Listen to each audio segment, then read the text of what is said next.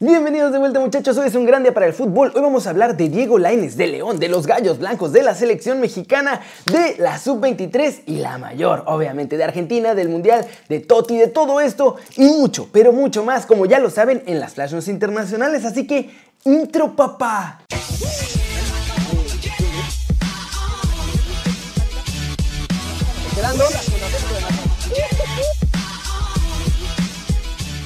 Arranquemos hablando de León porque Cermeño les dijo que les dejaba el estadio gratis a cambio de que dejaran entrar a los fans también gratis. ¿Y qué creen?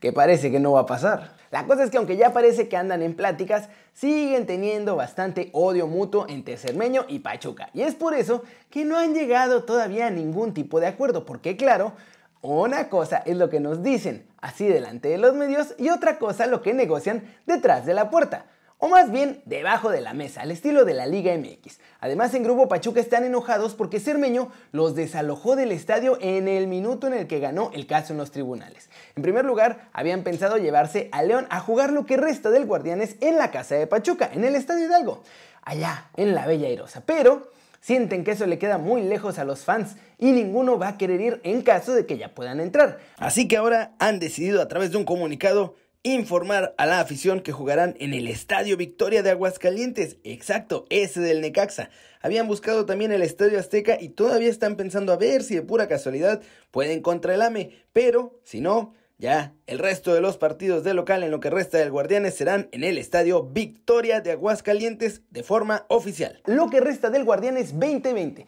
La Fiera todavía tiene dos juegos en casa, uno contra América el 19 de octubre y ante Santos el 2 de noviembre en la jornada 16 más los que haya en la liguilla, obviamente. ¿Cómo la ven? Y ya la andan tocando la puerta al AME para ver si por lo menos el siguiente, que es precisamente contra ellos, lo pueden hacer allá en el Coloso de Santa Úrsula. ¿Cómo la ven? Siguiente noticia, muchachos. Vamos a hablar de los gallos blancos del Querétaro porque acaban de cambiar de dueño hace poco, después de haber cambiado de dueño, y van a volver a cambiar de dueño porque, porque esto es la Liga MX. Y es que todo ese negocio de comprar y vender a los gallos ha sido una tranza tras otra, tras otra, tras otra. Primero Grupo Caliente le compró el equipo a Grupo Imagen, pero además tuvieron que meterle 500 milloncitos de pesos para pagar un montón de supuestas deudas del club y no sé qué tanta cosa más. Luego a los señores de los casinos pues no les estaba saliendo ya bien el negocio, así que lo vendieron a otro grupo de inversionistas junto con el promotor Greg Taylor. Pero en esa venta también iba el Atlante al que el socio, que era el que de verdad tenía la lana, quería ver en la Liga MX. Como no le cumplieron eso de mandar a los gallos a la Liga de Expansión y subir al Atlante, este empresario que se llama Emilio Escalante decidió salirse del negocio y solo quedarse con sus amados potros de hierro. Así que ya tampoco tienen lana los actuales dueños de los gallos. Y es por esto que no es que vayan a vender al equipo muchachos, es que ya lo vendieron calladitos y por debajo de la mesa, como les digo. Y eso no es lo peor, se lo vendieron a un grupo de inversionistas de Jalisco, al que además ya habían acusado en el pasado de andar haciendo fraudes por ahí. Ay, cómo la ven. Mientras tanto, los actuales dueños, que ya son ex dueños, pero todavía son dueños, ya hicieron su chanchullo y se van a ir a sus casas llorando y secándose las lágrimas con 60 millones de billetes verde por toda esta compra y venta de los gallos. ¿Y qué va a pasar con el equipo? Nadie sabe. Vamos con noticias de la selección mexicana porque hay novedades de la mayor y de la sub-23. Y uno de nuestros bigotones favoritos del canal dice que los mexicanos en Europa te dan un plus, papi, te dan un plus. Empecemos con lo que pasa en la sub-23 porque Jimmy Lozano habló de los Olímpicos y de un par de sus jugadores clave en esta selección. Primero, habló de Macías y dijo lo siguiente, muchachos. Creo que hay una buena química, siempre hay mucho diálogo con él. Tratamos de que todos vengan a mejorar y se vayan mejor de lo que llegaron. Yo lo veo bien. Obviamente está un poco desesperado por no marcar goles. Y luego habló sobre Dieguito Lainez y dijo que lo tiene contempladísimo en su proceso para el preolímpico y en caso de calificar, pues también para los Olímpicos, muchachos. De hecho, Jimmy quería tenerlo en el microciclo que llevó a cabo con la sub-23, pero en esta ocasión, Laines, como ya todos lo sabemos, se fue con el Tata a la mayor. Eso sí, quiere tener en su selección a Dieguito a la hora de los partidos buenos rumbo a Tokio 2020 más uno. Y en la mayor, Ricardo Lavolpe habló de lo que representan los jugadores mexicanos en Europa y su rendimiento con el tri de todos nosotros. Esto fue lo que dijo nuestro bigotón. El jugador que está en Europa tiene un plus. No todos los puestos son tan trascendentales como el de un portero o un defensa, y a lo mejor que se trabaje menos no se nota tanto. El fútbol en el mundo es a través de la selección, eso es algo lógico. Si hoy se habla de Francia, de Inglaterra, mañana queremos que se hable de México, pues tenemos que demostrarlo a nivel mundial. Pésimo acento de la Volpe, muchachos. Ustedes dispensen, pero ¿cómo la ven? Casi seguro que Macías y Laines van a estar en el Proolímpico con la Sub-23 y ojalá que califiquemos para que también estén en los Olímpicos de Tokio. ¿Y ustedes creen que los mexicanos en Europa sí dan un plus? Yo la verdad sí lo creo, pero quiero saber qué piensan ustedes. Y vámonos, vámonos con el resumen. Ah, de mi Tecatito Corona, porque dice que él no se siente figura, no anda por ahí diciendo que es leyenda ni nada de esas cosas, y dice que va a dejar que la afición lo juzgue. Y también habló un poquitito de su futuro. Yo creo que eso las personas, digo, la, afición, la gente, lo, siempre lo, lo determina a, su, a su punto de vista, ¿no? Eso, yo creo que eso no nos debe importar en lo personal a cada uno de nosotros. Eh, la idea es, es hacer su trabajo dentro de la cancha, lo que, lo que te dice el, entrenador y lo que el grupo está dispuesto a luchar. Eso, la verdad es que no nos tiene que eh, distraer nada. No me veo así. Yo hago, lo, como te digo, yo hago mi trabajo y, intento disfrutar también en, la cancha. Yo creo que más que nada mi objetivo es disfrutar porque siento que cuando he disfrutado he dado más resultados. Eh, pues yo creo que seguir eh, buscando nuestros objetivos, como dicen, eh, seguir haciéndonos de un hombre eh, de, experiencia en el campo que, le podamos transmitir a los más jóvenes en, su, momento, que le podamos transmitir las cosas que, hemos vivido, esas experiencias, cosas positivas.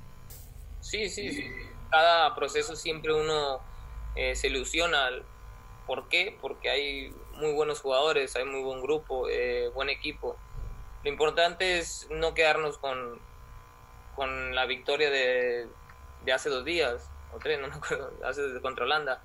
Eh, es seguir, dar, dar, cerrar esa página y seguir adelante, seguir trabajando. Eso es lo que nos va a ir cada vez más ilusionar, nos va a hacer más ilusión a llegar a grandes cosas.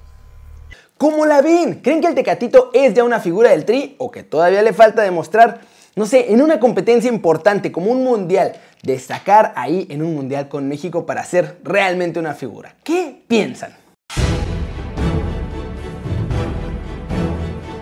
Flash News. La Liga de Expansión ha reportado casos positivos de cocobicho y ya suman 125 en el Guardianes 2020. Esto hecho por un recuento de ESPN.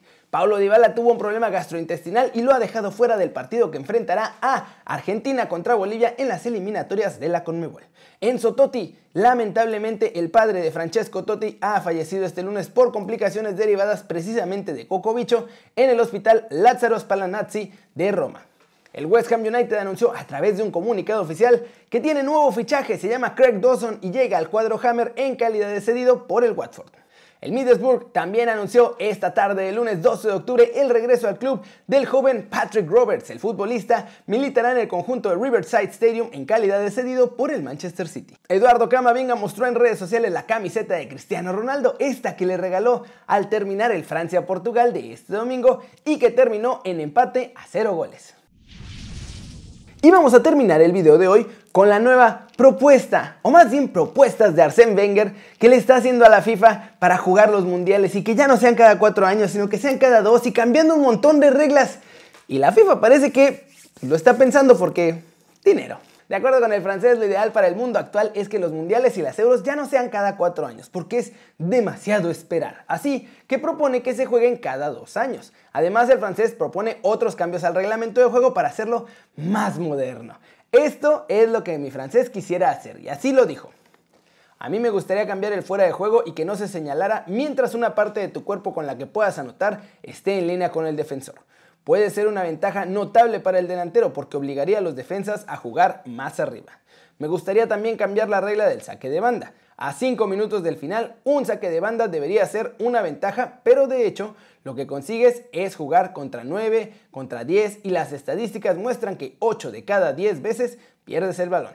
Por lo tanto, en tu mitad del campo se debería poder jugar también con los pies. Estamos considerando también otras cosas. Un saque de esquina que sale del terreno de juego y vuelve a entrar debería ser válido. Esto generaría nuevas oportunidades de gol. ¿Cómo la ven? ¿Les parecen útiles estos cambios? A mí me parecen algunas cosas exageradas como lo del saque de manos, pero bueno, quizá ayuden ustedes, ¿qué piensan? Y bueno, si se juegan Copas del Mundo cada dos años, ¿ustedes creen que sean más atractivas? ¿O que se devaluarían porque pues ya no hay que esperar tanto, entonces ya no estás esperando esos cuatro añitos a que llegue el Mundial? Ah, díganme qué piensan aquí abajo. Pero bueno, eso es todo por hoy. Muchas gracias por ver este video. Denle like si les gustó o métanle un zambombazo durísimo a la manita para arriba si así lo desean. Hoy si lo notaron, hablé más bajito y es que aquí ya es de madrugada y si no, los vecinos, miren, ya me la vinieron a hacer de jamón una vez y no queremos que pase otra vez, así que mejor tranquilos todos muchachos. Muchas gracias por ver el video otra vez. Denle like si les gustó o métanle el zambumbazo durísimo a la manita para arriba si así lo desean. Suscríbanse al canal si no lo han hecho. ¿Qué están esperando? Este va a ser su nuevo canal favorito en YouTube. Denle click a la campanita para que hagan marca personal a los videos que salen cada día. Ya saben que yo soy Kerry y como siempre me da mucho gusto ver sus caras sonrientes, sanas y bien informadas. Y Aquí nos vemos mañana otra vez, muchachos, desde la redacción. Chao, chao.